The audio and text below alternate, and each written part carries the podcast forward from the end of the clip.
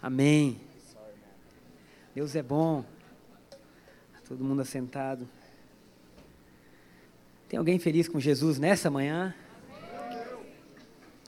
Tem alguém alegre por tudo que ele tem feito? Duas pessoas. Tem alguém alegre por tudo que Jesus tem feito? Amém. Queridos, nosso Deus ele é muito bom.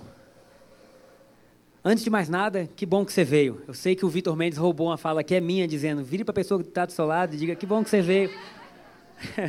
Porque eu sempre falo isso, agora eu não sei como começar a pregação, mas que bom que você veio. Estamos felizes por estar aqui, mais um domingo. E essa madrugada, é, eu, eu tinha a palavra já pronta, mas eu não sabia muito bem o tema dela. E ali pela Asa Norte, não sei se todo mundo que mora lá ouviu, mas teve uma série de raios, relâmpagos, trovões, né? E no meio daquilo tudo, eu ouvi Deus falando comigo claramente assim: o tema da pregação é amados, porque é isso que nós somos. Nós somos amados. Se você puder falar para quem está perto de você isso, você é amado. E eu comecei a pensar nisso, a pensar o quanto que Deus nos ama e como que essa é a base para a nossa vida. Porque o Evangelho não tem amor, o Evangelho é amor. O Evangelho não usa o amor, a essência dele é amor. A Bíblia fala em João 3,16, talvez seja o versículo mais conhecido, que Deus amou ao mundo de tal maneira que ele deu o seu único filho, para que todo aquele que nele crê não pereça. Então a base do Evangelho é amor, de tal forma que se tudo que a gente fizer é, não estiver baseado no amor, nós estamos errando. Porque o Evangelho é amar. E Antes de, de, prosseguir, eu quero dizer que ontem nós tivemos um sábado maravilhoso. Vi ali o Gustavo na ativação profética. Foi uma manhã de 9 até meio de 40, mais ou menos. Extremamente prazerosa. Dinho, como é que está o pé? Olha que coisa, né?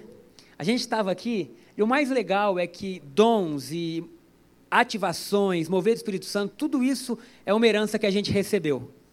E é para a gente cumprir o chamado que Deus nos deu. Então, não envolve peso. Deus não projetou o, a sua vida para ela ser pesada. E aí ele estava falando né, que às vezes Deus usa o seu corpo físico para você sentir o que outra pessoa está sentindo. E eu estava do lado da Charlie, sempre que você está do lado da Charlie, o culto é mais animado, não sei porquê. E aí estava lá conversando com ela e de repente eu, ai meu pé! Aí ela já começou a rir, o que, que foi? Eu falei, rapaz, uma dor na sola do meu pé, meu pé esquerdo, aí meu pai estava embaixo. Aí todo mundo começou a rir, mas eu falei, na arquibancada ali, e eu falei, isso aí deve ser alguém que está com essa dor no pé, já que ele estava falando disso. Aí no final eu subi aqui, falei, gente, e ele falou, né, que no seu processo com Deus é comum errar. Né? A gente, Deus é perfeito, mas nós somos humanos, e nesse processo a gente vai aprendendo a ouvir a voz de Deus. Então eu perguntei, tem alguém com uma dor no pé? E o Dinho falou assim, rapaz, há quantos anos você teve o acidente? Há 12 anos que eu sofri um acidente e meu pé esquerdo dói, e na sola do pé esquerdo ele tinha como se fossem Quanto? Com 12 anos de idade, querido. Eu não vou dizer a idade dele para não assustar ninguém. Mas ele é jovem, bonito, forte, atleta. E aí ele tirou do pé dele. Quando eu fui orar, né? Ele tirou do pé dele ali, tinha. O que, que era aquilo que estava lá? A Charla está aqui já falando antes que você. Um esparadrapo com uma moeda para tratamento. E aí ele tirou. E aí ele falou assim: rapaz, a dor sumiu na hora. Então, há anos ele usava aquele, hoje ele já correu 4 quilômetros. O que, que é isso, né?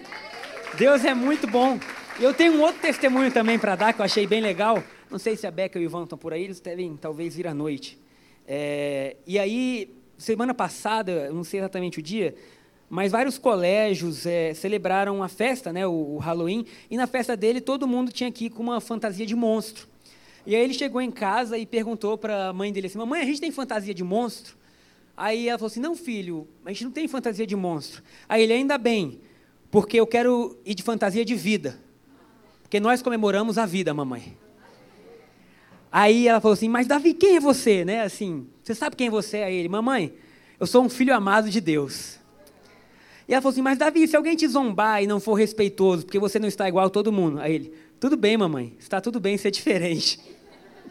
Aí ela falou: É isso aí, meu filho, você tem convicção de quem você é e da cultura da nossa casa, da nossa família. Nós respeitamos a todos. Está tudo bem quem comemora datas que nós não comemoramos. Isso não, faz melhor, isso não nos faz melhor e nem pior. Somos todos amados e capazes de nos respeitar. Te amo, filha, ela anotou, né? Queridos, dê uma aplauso ao Senhor por isso. Por que, que eu falei isso?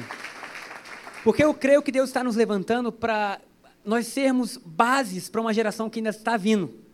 Nós somos uma geração abençoada, mas uma geração que está tenamente transicionada. Essas crianças elas já vão crescer sabendo quem elas são, quem Deus é, e vai ser muito mais fácil para elas a vida do que foi para a gente.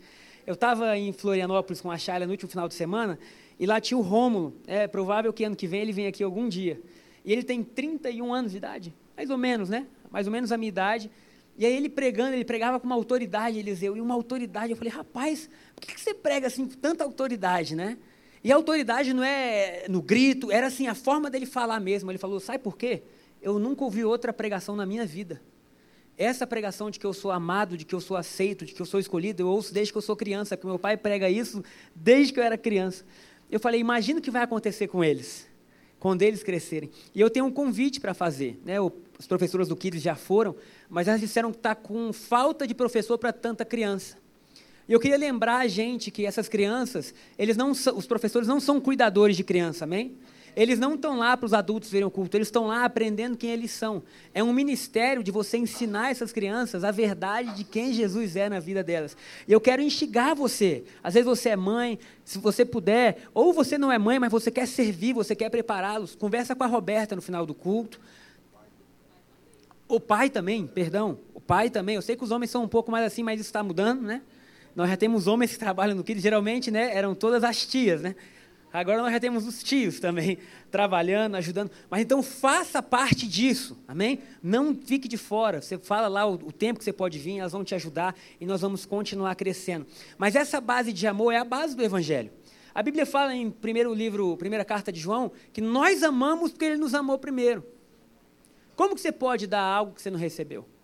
Como que você pode amar se você não tem certeza que é amado? Como você pode tratar bem as pessoas se você não tem certeza se você é bem tratado? O Evangelho não é um chamado para a gente criar, para a gente inventar, é um chamado para a gente refletir. Refletir a glória de Deus. Refletir quem Jesus é. Mateus 3, versículo 17, Jesus está no batismo dele no Rio Jordão. E nesse batismo, algo muito interessante. Jesus está começando seu ministério, ele não tinha pecado, era um batismo ali de arrependimento, mas ele estava tomando desde já o nosso lugar. E ele é batizado, e a maioria de nós sabe que o céu se abre e existe uma voz do céu que diz: Esse é meu filho amado, em quem eu me comprazo ou em quem eu tenho prazer. É, pode soltar, Bianca, para a gente? Eis que uma voz dos céus diz: Este é meu filho amado, em quem me comprazo. É interessante que Jesus não tinha feito obra alguma, Jesus não tinha curado nenhum enfermo, Jesus não tinha ressuscitado nenhum morto, é, curado nenhum leproso, mas antes dele começar a fazer, Deus já o amava por quem ele era. E o prazer de Deus na vida de Jesus não estava naquilo que ele fazia, mas estava em quem ele era. Por que, que Jesus era o filho amado em quem Deus tinha prazer? Porque Jesus era. A Bíblia diz, ele é. E o Evangelho está baseado hoje em quem nós nos tornamos. O prazer que Deus tem na nossa vida não está naquilo que a gente faz, é o mesmo prazer que Deus tinha em Jesus, está em quem nós somos. E porque nós somos nova criatura, nós somos totalmente amados, aceitos, justificados. Então a vitória do Evangelho está em uma posição. Amém? Essa é a primeira parte. A vitória do Evangelho é uma posição e o Evangelho é amor.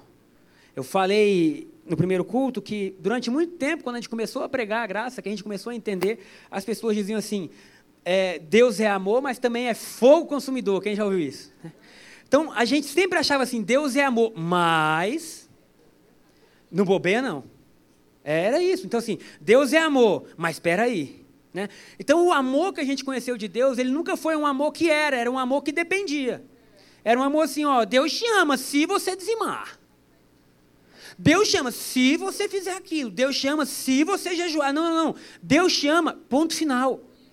A Bíblia fala, Paulo escrevendo, que Jesus morreu na cruz quando a gente ainda era pecador. Sabe, nada podia remover esse decreto de pecador na sua vida, só o sangue. Não existia boa obra que pudesse comprar a sua vida. Então, quando a gente ainda estava na pior, Jesus nos amou. E se Jesus te amou na pior, agora então, meu querido, que você é como ele é, que você tem o que ele tem, eu tenho certeza absoluta que o inimigo não vai achar nenhuma brecha no seu pensamento para te condenar. Amém? Então, o evangelho é amor, é você saber que você é amado. Eu fiquei a semana inteira pensando quão bom e, e, a gente precisa disso aqui na igreja. A gente já está pensando como é que vai ser o calendário do ano que vem. A gente quer fazer pelo menos dois eventos no ano, que seja sexta-noite, sábado, o dia inteiro, ensinando as bases da graça. Para a gente entender do A ao Z. Para a gente poder, sabe, ouvir e saber e sentir que a gente é amado. Porque não é um amor condicional. Todo amor que a gente tem na vida é condicional. Os nossos pais, muitas vezes, inconscientemente fazem isso. A gente faz com os nossos maridos, com as nossas esposas, com os nossos filhos, nós fazemos isso. Mas o amor de Deus é incondicional. Eu ouvi uma frase lá que eu quero que você pense sobre ela, porque me deixou muito feliz. O, o Pio pregando, para você que gosta de ouvir, que gosta de aprender, ele é um grande mestre, o nome dele é Pio Carvalho. Você pode botar no, no Spotify, que tem, o, tem pregações dele, você bota no podcast, enfim, Pio Carvalho, Igreja Aba, vai ter lá. E aí ele falou assim: é impossível você frustrar Deus. Aí eu falei: meu Deus, é muito forte. Sabe quando você está ouvindo a pregação, você chega, para, é impossível você frustrar Deus. E aí eu pensando, mas será? Ele falou, sabe por quê? Porque Deus é amor ágape. E o amor ágape é o amor que não quer nada em troca e que não busca o seu próprio interesse. Se Deus não está buscando o seu próprio interesse, Ele não tem muita expectativa em você. E frustração requer expectativa. Frustração nada mais é que uma expectativa que não foi realizada. Logo, se Deus não tem expectativa em você, Ele também não tem frustração. Porque quando Deus criou, Ele não te criou para suprir algo que faltava nele. Ele te criou para Ele compartilhar com você algo que sobrava. Eu falei, Deus é verdade. Deus não falou assim, está faltando adoração. Gabriel, ah, ia continuar faltando. Porque tem crente que grita mais no jogo do Flamengo que no louvor. É triste. Senhor te repreenda. Porque às vezes a gente não consegue, sabe? Eu, eu sou só eu. Às vezes você quer oferecer algo muito bom para Deus, mas fala, não consigo. né? A gente entra no que Paulo falava: o bem que eu quero fazer eu não faço, mas o mal, às vezes, quando você vê, Jesus me perdoa. Né? Então, o Evangelho não é aquilo que a gente pode fazer por Deus, mas o que Deus fez por nós através de Cristo. E isso nos possibilita a gente cumprir a ordenança que Deus deixou para a gente no Éden. Quando Deus criou o homem, Deus falou assim: tem o homem domínio sobre todas as coisas. E ele falou algo que essa igreja cumpre muito bem: multiplique-se. Eles vão se multiplicar, é igual as crianças, né? Crescendo, né? Quando chama as crianças no segundo culto, faz uma fila que quase não termina mais. Então, multiplicar, dar fruto é algo que Deus colocou na nossa essência. Todos nós gostamos de dar fruto. Quer saber? Eu vou fazer uma pergunta. Você vai abrir um negócio. Você quer que ele dê fruto ou não? Sim. Ah, você quer crescer ou não quer? Você fala, quero. Pergunta para uma criança. Ela fica assim, papai, já cresci? O Lucas e o Pedro é engraçado, né? Porque eles ficam competindo quem é maior. E o Lucas é maior. Não tem como. Só que o Pedro fica na ponta do pé. Aí ele, eu cresci. Aí o Lucas fica também, eu cresci. E eles ficam competindo para ver quem cresceu, porque isso é natural na vida. Mas até o frutificar foi trazido como um peso para a igreja. E hoje eu quero trazer aqui uma pregação que vai nos mostrar como a gente frutifica. Amém? E por que, que nós somos justos? Pode ser? Então vamos lá. É, João 15, versículo 16. Antes de ler João 15, 16, alguém cresceu aqui em Brasília em uma quadra que tinha muita mangueira? Alguém? Breno, que bom ter você aqui. Chamam você de a lenda. eu cresci na 111 Norte e minha quadra era cheia de mangueira. Na época ali de outubro para janeiro, dava muita manga. Muita manga, muita manga mesmo. Eu lembro que tem uns irmãos que não têm sabedoria para profetizar, né? A gente vivia na, nas, nas reuniões de oração, aí de repente, o que, que uma criança faz em uma quadra que tem mangueira, querido? Come manga e sobe em árvore para derrubar manga, até que você não vai comer. Porque é prazeroso ver a manga caindo. Não é? É prazeroso você ver, nossa, derrubei um monte de manga amarela. Você junta no saco, você dá para o porteiro, você leva para casa. E aí, numa reunião de oração, a irmã falou assim: Eu vejo esse menino com os dois braços quebrados, caindo de uma mangueira. Mas Deus está dando livramento. Querido, para que, que ela falou isso? Eu não sabia. Será que ele deu completo o livramento? Toda vez que eu subia na mangueira, eu dizia: Será que é hoje, Jesus? E eu nunca caí, glória a Deus, nunca quebrei os dois braços. Mas até para profetizar a gente tem que ter cuidado. Mas o que, que eu quero dizer? Que naturalmente as mangas produziam fruto. naturalmente, na estação que elas tinham que dar frutos, elas davam fruto, ninguém tinha que mandar elas, sabe? Elas não ficavam estressadas, elas não ficavam carecas. Elas têm que dar fruto, tem que dar fruto, era normal para elas. E é, João 15, 16 fala assim: Vós não me escolhestes a mim, mas eu vos escolhi a vós. Quem que escolheu quem? Jesus escolheu a gente. Você que foi chamado para estar no time dele. E eu vos designei para que vocês possam ir e dar frutos e o vosso fruto permaneça, a fim de que tudo quanto perdides ao meu Pai, em meu nome, ele vô-lo conceda. Você vai dar fruto e você vai dar fruto que permanece. A questão é como? Como? Como que nós vamos fazer isso? Porque existe o como frutificar no Evangelho e o como frutificar fora do Evangelho. Querido, você pode dar muito fruto fora do Evangelho. Você pode dar muito fruto na sua força, no seu mérito, você pode frutificar. O problema é que esse fruto nunca vai ser aceito por Deus. Porque Deus não aceita nada que venha do Adão caído. Deus não aceita o suor humano no lugar do sangue de Cristo. Então, qual é a base para a gente frutificar? E uma das coisas que eu quero quebrar hoje aqui foi um dos versículos que eu li em Mateus 3, versículo 10. E esse versículo por muito tempo me assustou e eu assustei outros também. Tem umas passagens bíblicas que era linda. Chegava e você assustava os outros, né? Ah, vamos, vamos ler junto? Diz assim: E já está posto machado à raiz das árvores. Toda árvore, pois, que não produz bom fruto, é cortada e lançada no fogo. Então, o que, que acontecia? A gente tinha um evento na igreja, que era um encontro, e em determinado encontro, no final, tinha uma carta que você podia mandar para a pessoa que estava fazendo o encontro. E eu dizia: agora que você já está limpo, sarado, purificado, perdoado, trate de dar fruto. Por quê? Porque a árvore que não produz bom fruto, é cortada e é lançada no fogo. Era a melhor maneira de eu motivar aqueles que estavam no encontro. Eu dizia, ou ele vai no amor, ou ele vai na dor, sabe? Deus não vai fazer isso na sua vida. Ou você vai no amor, ou você vai no amor. E se você não for, só você não vai. Então, ou você vai no amor, para Deus você vai no amor. Deus não vai mudar quem Ele é. Deus não vai se flagelar para querer fazer você caminhar. Até porque aquilo que você conquista no esforço, você vai ter que manter na força. Mas o que é conquistado no amor, floresce. Então, o que acontece ali, Deus não estava falando de mim nem de você, amém? O que Deus estava falando ali, através da vida de João Batista, era de uma árvore conhecida como a figueira, que era Israel, era conhecido como uma árvore. Israel tinha quase 4 mil anos de religião que não produzia fruto. E o que João Batista estava dizendo é: arrependam-se desse sistema, porque agora esse Jesus que é chamado de machado, ele vai bater na raiz da árvore. Aleluia.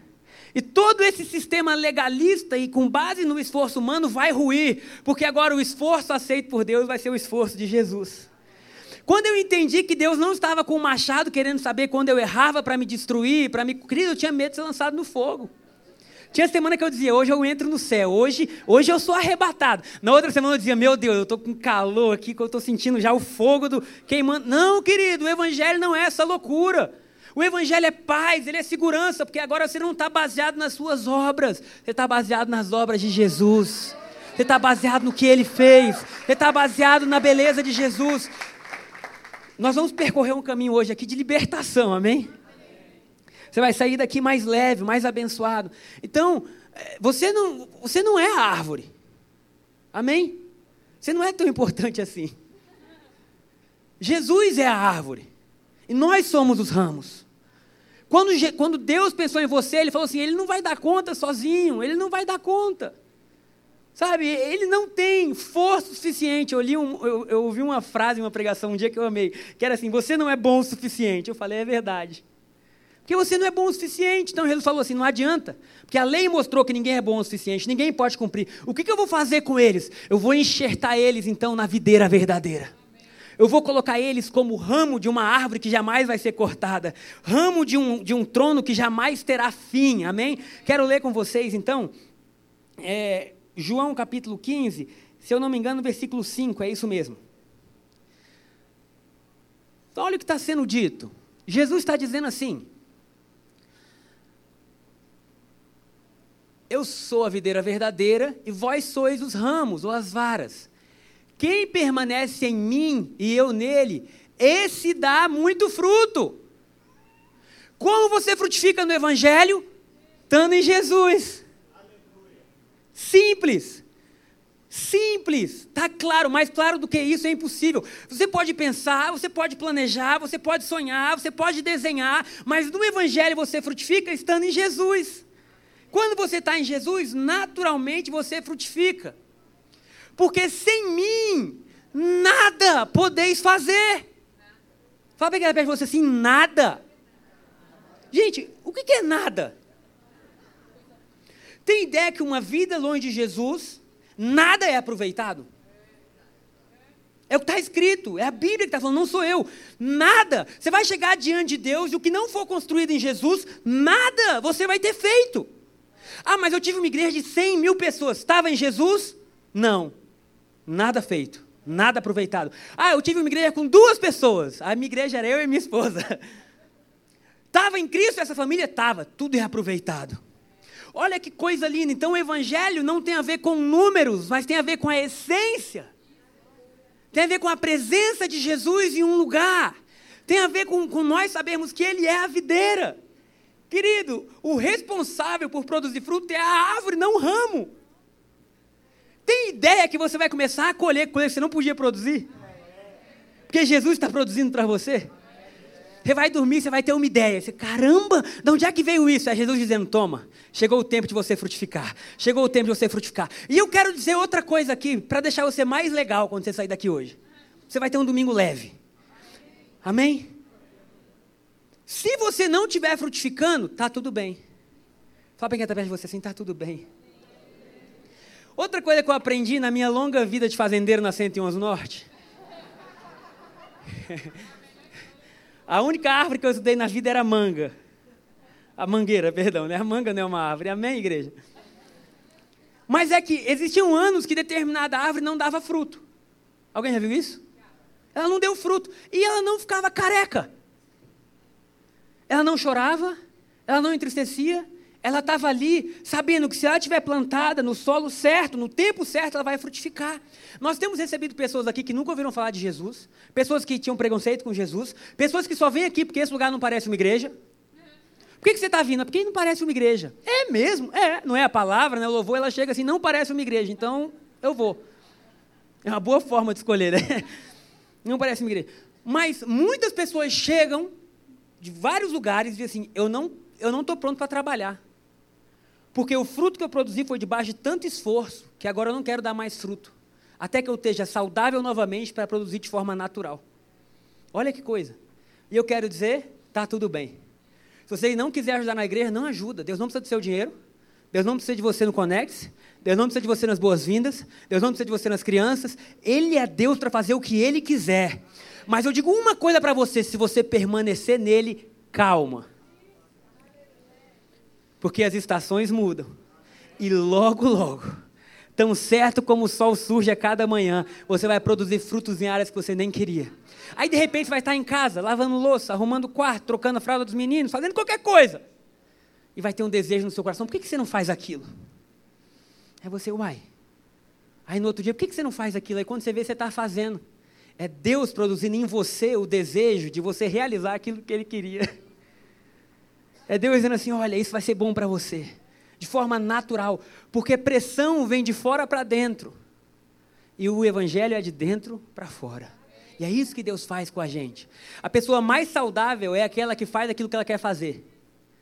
Tem gente que casa. Casou porque o pastor mandou. Ixi, coitado do pastor. Porque qualquer problema, a culpa é do pastor. Casou porque Deus mandou. Não, não, não, querido. Quem disse sim foi você. Não foi Deus, não. Sabe? Então, a pessoa que fala assim, eu casei porque eu achei, eu decidi, eu tomei minha posição. Apóstolo, o que, que você está pensando?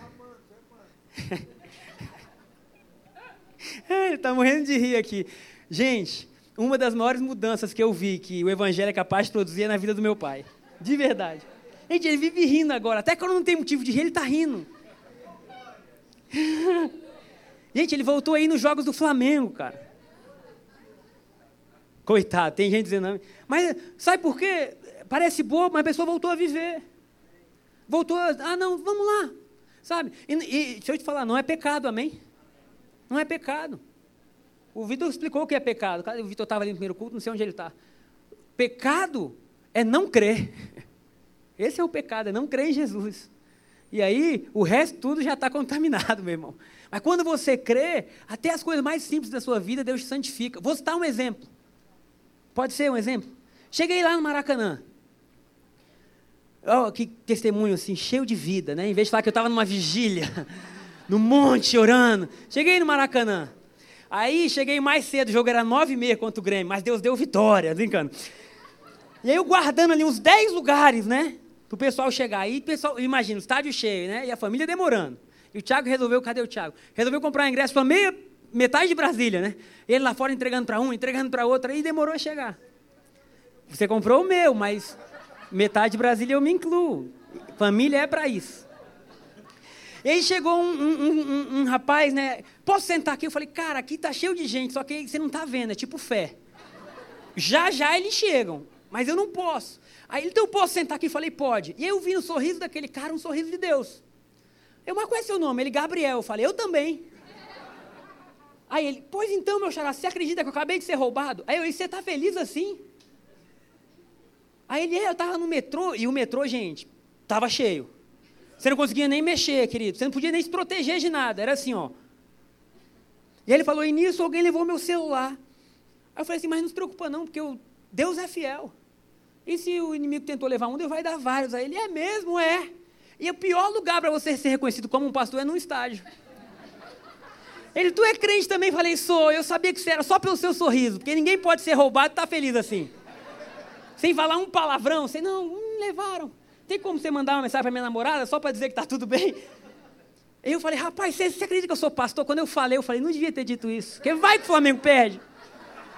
Vai que me dá um ataque de ira nesse jogo. Ele vou escandalizar a fé do menino. Mas nos mínimos detalhes, você reconhece alguém que segue a Cristo pela essência. Porque até em momentos difíceis, o sorriso está no rosto. Até, sabe, olha que coisa de louco. Ele falou assim: ainda bem que não foi a carteira, que na carteira estava o ingresso. Gente, o crente, ele arruma motivo para se alegrar. Ele, ah, tá tudo lascado, mas pelo menos eu entrei no estádio. Queridos, você foi chamado para dar fruto, porque o fruto vem de Jesus. Amém? Eu até me perdi, essa pregação do segundo culto é sempre meio louca. João 15, João 15, 5 é isso. Eu já li. Sem mim nada podereis fazer. Então nós não podemos fazer nada sem Jesus. Amém? É, e o, o que é interessante nisso tudo? Que nós não poderíamos produzir frutos porque as nossas mãos estavam sujas. É como se eu passasse para você uma pérola muito bonita, mas a sua mão está toda suja. E aí você pega naquilo ali e você contamina, porque você está sujo. Às vezes o que você quer fazer é puro. Mas não é pelo que você faz, é pelo que Cristo fez, porque somente o que Cristo fez purifica as suas mãos. Só isso, não tem como mudar. Então, tem gente que fala assim: ah, eu vou então rezar dez Pais Nossos, eu vou orar, eu vou jejuar, agora Deus vai fazer. Não, não, não, querido, Deus vai fazer porque Ele sempre faz. Não é o que você faz que habilita Deus a fazer. Deus não é escravo das suas ações. Pelo contrário, você é herdeiro da ação de Cristo. Então, quando isso muda no seu coração, você, você começa a entender que é pela fé e não pelas obras. Porque um milhão de obras de Adão não podia devolver ele para o Éden. Ele podia compartilhar o dinheiro com os pobres, isso é bom, a Bíblia fala para a gente fazer isso. Ele podia orar a vida inteira, isso é bom, mas ele não ia voltar a ser justo. Ele podia ser fiel à esposa dele, isso é bom, mas ele não ia voltar. Todas as boas obras de Adão eram insuficientes. A tal ponto que em Isaías Deus fala assim: a justiça do homem para mim é como um trapo de imundície. E o trapo de imundície era o pano mais impuro que existia na época de Israel. Então Deus está dizendo: na sua própria força, o seu melhor, para mim dá nojo. Meu Deus. Então, todo o suor humano do mundo é incomparável a uma gota do sangue de Jesus. Porque aonde o sangue de Jesus pinga, purifica. Aonde o sangue de Jesus passa, lava. E aí a nossa natureza vai sendo mudada pelo que Jesus fez. Então, nós abrimos mão daquilo que nós podemos fazer e nos apoderamos por fé aquilo que Jesus fez. E aí nós passamos a frutificar. Posso ouvir um amém? Então vamos lá é, Romanos capítulo 1, versículo 17. Então, Jesus nos justificou. Nós vamos ver que nós agora somos santos, nós somos justos, não pelo que nós fizemos, mas pelo que Jesus fez. E por causa disso, o nosso fruto vai permanecer. E por causa disso, nós vamos ser saudáveis. A melhor coisa para o mundo é um cristão saudável. A melhor coisa do mundo é uma pessoa saudável. Porque só Jesus pode fazer isso, queridos. É amar é um dom de Deus. Amar é um dom de Deus. Ninguém pode produzir amor. E a igreja tem que ser reconhecida pelo amor. Nós amarmos uns aos outros. Então, é o que Paulo está dizendo. As boas novas revelam como opera a justiça de Deus. Na minha versão aqui, que eu anotei, fala assim: o evangelho revela como se manifesta a justiça de Deus. Sabe o que significa evangelho? Boas novas. Boas notícias. Isso quer dizer que se você está ouvindo uma pregação de más notícias, de notícias ruins, que você sai pesado, faz um favor para você e para mim. Desliga. Não escuta. Não ouve. Porque Paulo está deixando claro: o Evangelho são boas novas para a salvação da sua alma. O Evangelho são boas novas para a salvação do seu espírito. O Evangelho, ele não mente aquilo que você fez, mas ele diminui o que você fez e maximiza o que Cristo fez. Eu tive o pior ano da sua vida, a cruz continua valendo. Eu tive a, a, pior atitude da minha vida. A cruz continua valendo. A esperança para você, a esperança para sua casa, a esperança para sua família. Sabe? Não quer dizer que nós não éramos pecadores, quer dizer que quando éramos pecadores, a justiça de Deus se manifestou. Aleluia. Então esse é o evangelho. É, é você saber assim, Deus, está tudo bem. Jesus falou assim: Vinde a mim todos que estáis cansados e sobrecarregados, eu vos aliviarei. E tomai sobre vós o meu jugo, que é leve. Foi Jesus que falou: o evangelho tem que ser leve. Ninguém consegue caminhar com uma coisa pesada a vida inteira. Irmãos, eu vi um testemunho um dia desse que dá raiva. Porque a pessoa falou assim: ela viveu aprisionada por tanto tempo na religião. Eu não sei nem se eu podia falar, mas vou falar. Agora já era. Se você não sabe, é bom que você só vai brigar comigo depois. Ela falou assim: ela falou assim, pastor, não, não foi para mim, foi para a pastora. Pode falar? Ninguém sabe quem é, então vou falar. Ela falou assim: eu nasci num lar cristão, mas era tão pesado que eu pedi a Deus, me leva com 12 anos de idade. Ela falou assim: Deus, eu quero viver só até os 12 anos de idade, porque das crianças é o reino. E quando eu deixar de ser criança, eu não sei se eu vou dar conta. A partir de então, ela viveu a vida inteira longe da igreja. Mas glória a Deus que ela ouviu as boas novas de novo. Ele falou assim: Esse Deus, eu quero me aproximar. Esse Deus eu quero servir. Esse Deus. Ah, Jesus, isso é muito lindo. Porque aquilo que anos de religião não pode fazer, a revelação do Espírito Santo um dia no seu coração pode. Pode. Ele restaura, ele cura, ele salva. Sabe? E não é uma pessoa tendo que te dizer o que você deve ou o que você não deve fazer. O Evangelho não é um livro de regras. Não é dizendo, faça isso e tem aquilo. Oferte e colha mais. Amém. Deus abençoa, Deus multiplica, mas não é isso. O Evangelho é o que Jesus fez. É só Ele. E nada mais. E quando a gente está com Ele e nada mais, tudo aquilo que a gente tem volta a viver. Cito um outro exemplo de um casal amigo nosso. Eles amam ler. Ele estava lendo um livro. E era um livro que eu já tinha lido, mas eu achava assim que não se implementava, assim, não, não tinha tanta, tanto a ver com a fase que a gente está vivendo e com o que a gente está estabelecendo como cultura. Só que eu não falei para ele assim, para de ler o livro, não lê, porque o livro isso. Ele está quase dois anos na igreja ouvindo. Eu não sei há quanto tempo você está ouvindo as boas novas do Evangelho, mas um dia ela vai fazer total sentido e você vai crer com todo o seu coração. E aí ele mandou um áudio dizendo assim: Olha, eu queria agradecer vocês, porque eu sempre falo as coisas, e por mais que às vezes eu fale coisas que não tem nada a ver, vocês nunca me criticam, nunca me condenam, vocês nunca pararam, nunca mandaram eu parar de ler o livro sabe? Mas hoje, lendo o livro, eu vi que em cada capítulo ele dizia assim: se eu fizer, então a bênção vai vir.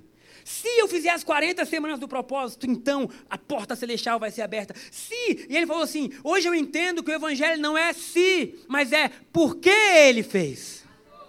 Ele falou assim: então se Jesus fez, eu sou. Queridos, eu chorei ouvindo esse áudio. Porque não há nada melhor quando uma pessoa entende. Não é o que você pode fazer, é o que Jesus fez. E pelo que Jesus fez, você é. Amém? Dê um aplauso ao Senhor. Vamos continuar lendo. Como opera a justiça de As boas novas revelam como opera a justiça de Deus. Que do começo ao fim é algo que se dá pela fé. As boas novas ou o evangelho revela como opera a justiça de Deus, que do começo ao fim é algo que se dá pela fé. De quando a quando? Começo ao fim. Como você foi salvo? Pela fé. Você creu, a Bíblia fala, você creu, você confessou, você foi salvo. Então, do começo é por fé e o fim é por fé. Então, se você creu e foi salvo, a bênção não vem porque você fez, a bênção vem porque você creu. A sua saúde vem porque você creu. A sua felicidade vem porque você creu. Mas muitas pessoas falam, eu comecei crendo, mas agora que eu criei, peraí, Jesus, que agora eu vou fazer. Não, não, não, querido. Você creu, começou crendo, você vai continuar crendo e vai terminar crendo. E essa fé, pode voltar, Bianca, por favor? Isso. É algo que se dá pela fé. Como dizem as Escrituras, o justo viverá pela fé. Amém? Nós vamos ler outro versículo agora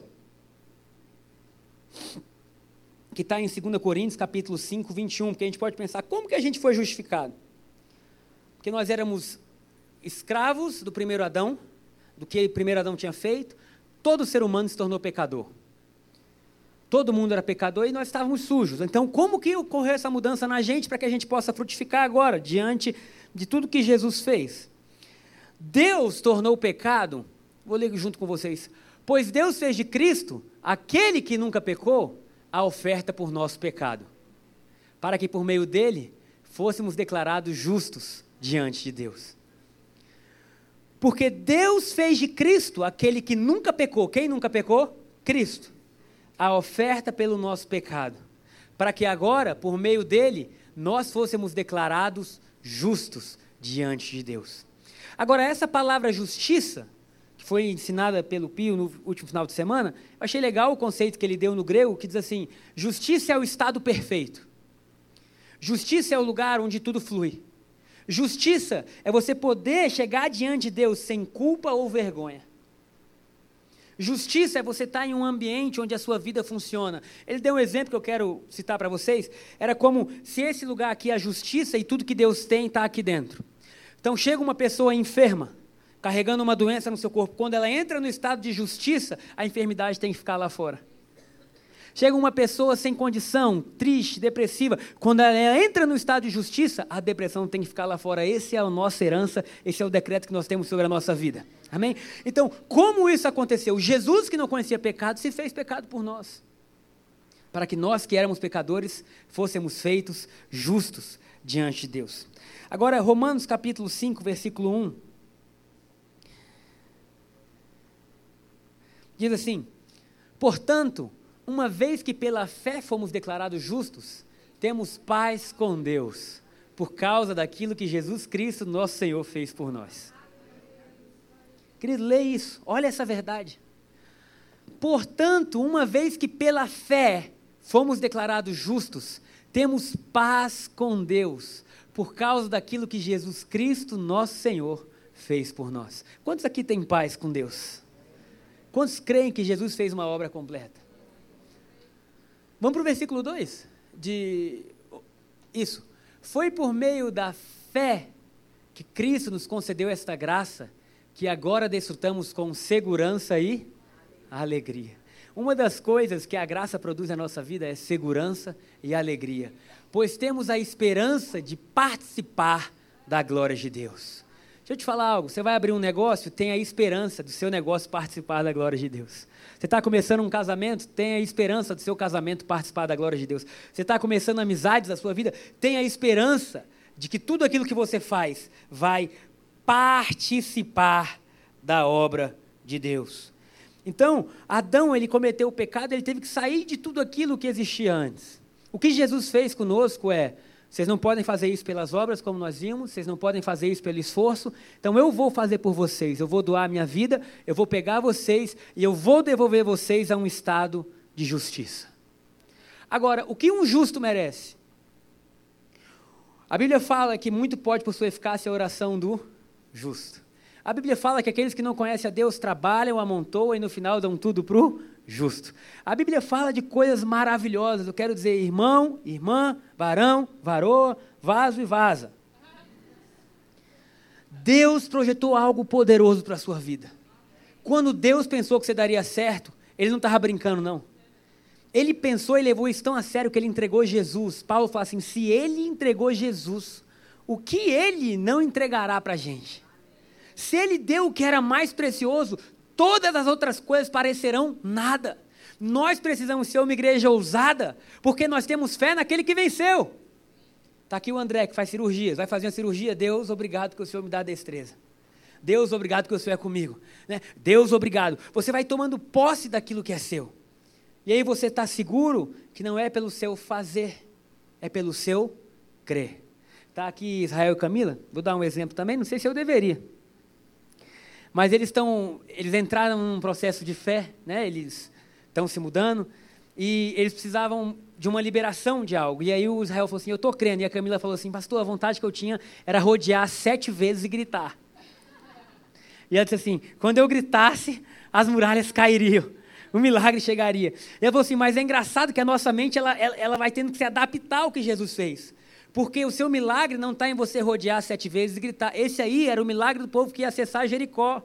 O seu milagre está em simplesmente crer. A Bíblia fala: Eu criei e porque eu criei, eu confessei. A fé, ela sempre vai levar você a declarar. A fé sempre vai levar você a levantar a sua voz e falar: Eu declaro sobre a minha, minha família saúde. Eu declaro sobre os meus filhos saúde. Eu declaro que tudo aquilo que é meu chegará às minhas mãos. Queridos, nós nos tornamos aqueles que confessam que Jesus já está falando nos céus. Bênção é, foi uma outra, e a última coisa que eu vou falar antes da gente orar. Outra coisa interessante que foi explicado é que bênção no hebraico ela é como se fosse uma, uma fonte que jorra. Uma fonte que jorra, uma fonte que jorra. E a confissão é aquilo que abre a fonte. Então, se Deus tem bênçãos para a gente, a nossa confissão é aquilo que faz as coisas caminharem. Por quê? Porque a fé, ela nunca anda só. A fé sempre está acompanhada da sua declaração. No reino de Deus, declarar é mais poderoso que fazer. No reino de Deus, confessar aquilo que Jesus está falando é muito mais poderoso que fazer. Então, meu irmão, hoje, tenha certeza absoluta, você vai viver a fase de frutos. Frutos que não podem ser produzidos por você, frutos que você não conseguiria produzir. Frutos que vão surgir até em estação de seca. Frutos você vai dizer assim: Deus, eu creio, eu creio, eu confesso, a minha vida é tua, o meu coração é teu, e aí naturalmente o Espírito Santo faz aquilo que nós, como seres humanos, jamais poderíamos fazer. Amém? Coloque-se de pé no seu lugar. Hoje é o dia que nós vamos tomar a Santa Ceia, nós vamos adorar juntos.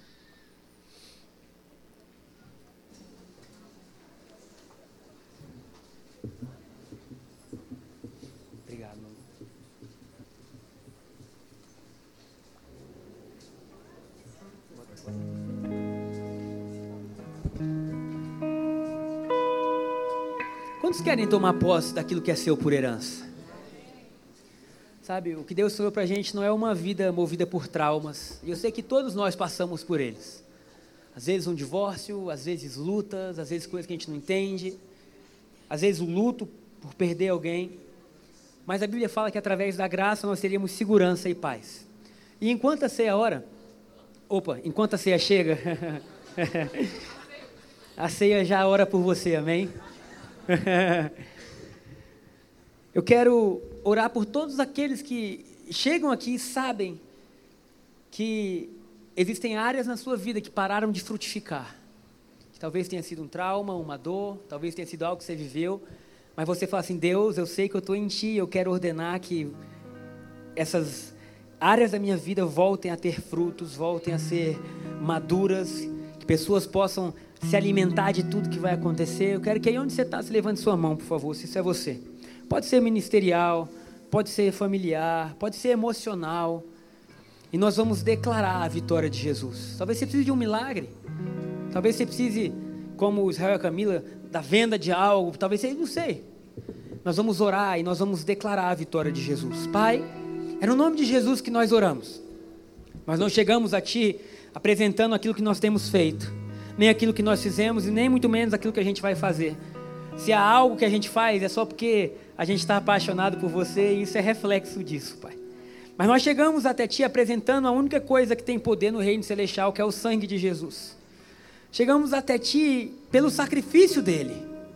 E dizemos agora que portas sejam abertas. Dizemos agora, toca no mais profundo do coração endurecido. Restaura aquilo que a dor fez, Pai. Restaura aquilo que o mau uso do Evangelho fez, Pai. Restaura os nossos corações. Nos torna saudáveis de novo, Senhor. Nos faz viver, Pai. Senhor, nós não estamos aqui para vencer na vida, porque no Evangelho viver é vencer. Aleluia, Deus. Não existe algo para a gente conquistar que nos trará o valor que nós temos, pelo contrário, nós podemos viver porque nós já temos o valor. Esse é o meu filho amado em quem eu tenho prazer. Essa é a, essa é a declaração, essa é a notícia nos céus sobre nossas vidas, Pai. Então eu oro agora em nome de Jesus. Causas na justiça agora, que são direitos nossos, venham às nossas mãos.